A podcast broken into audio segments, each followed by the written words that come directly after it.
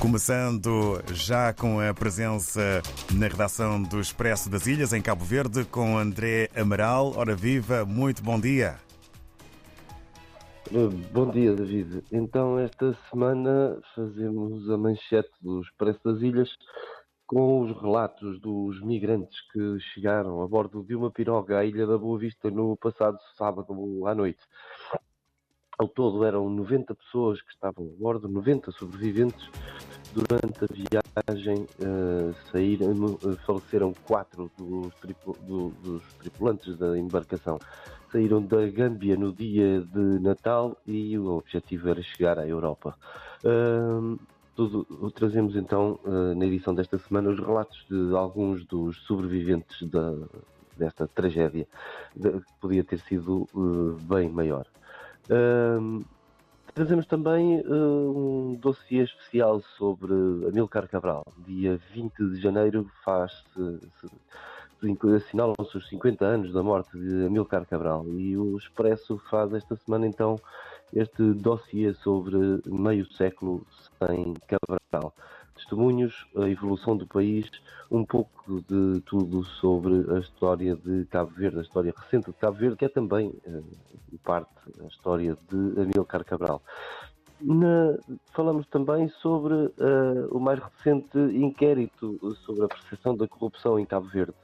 A Polícia Nacional continua a liderar o ranking das instituições vistas como sendo as mais corruptas do país. Na economia falamos sobre o preço dos alimentos que está a aumentar e, e tudo está cada vez mais caro e o rendimento das famílias não está a acompanhar este aumento do preço. A terminar, temos a entrevista com Hugo Soares, secretário-geral do PSD de Portugal, que esteve em Cabo Verde na semana passada, nas comemorações do 13 de janeiro, que defende que a responsabilidade dos políticos é não deixar ninguém para trás. E são estes os títulos da edição desta semana do Expresso das Ilhas, David.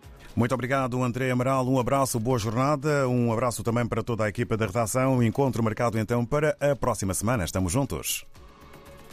Até para a semana. Até para a semana. A conversa com André Amaral do Expresso das Ilhas em eh, Cabo Verde. Avançamos agora para o Jornal de Angola.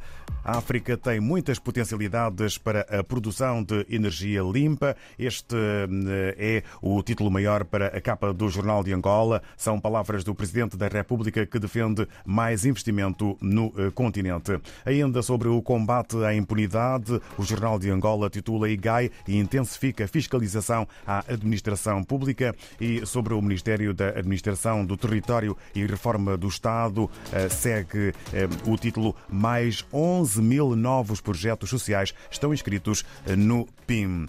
Avançamos eh, agora para Moçambique, eh, para o jornal O País. Governo fixa salário mínimo nacional em 8.758 meticais. O Conselho de Ministros aprovou ontem os quantitativos definitivos no quadro da implementação da TSU, tabela salarial única. Destaque fotográfico na capa do país para o futebol com vitória histórica. Ainda a audição do suposto raptor na uh, República de África, de África do Sul, adiada para o dia 26. Estamos na Guiné-Bissau, agora com o Democrata Dois eh, títulos eh, para a imprensa guineense de hoje. O Presidente da República Sissoko eh, expressa um país onde o poder judicial não funciona. A tendência é ter uma sociedade doente. E em matéria de futebol, campeonato da segunda divisão começa com vitórias das equipas de casa. É um título para a imprensa desportiva na Guiné-Bissau, segundo o jornal O Democrata. No Brasil, Folha de São Paulo, eh, com o destaque eh, para as letras garrafais do título Punição a golpistas esbarra em gigantismo do caso. Ações eh, podem ter milhares de réus e testemunhas. Risco de prescrição é desafio.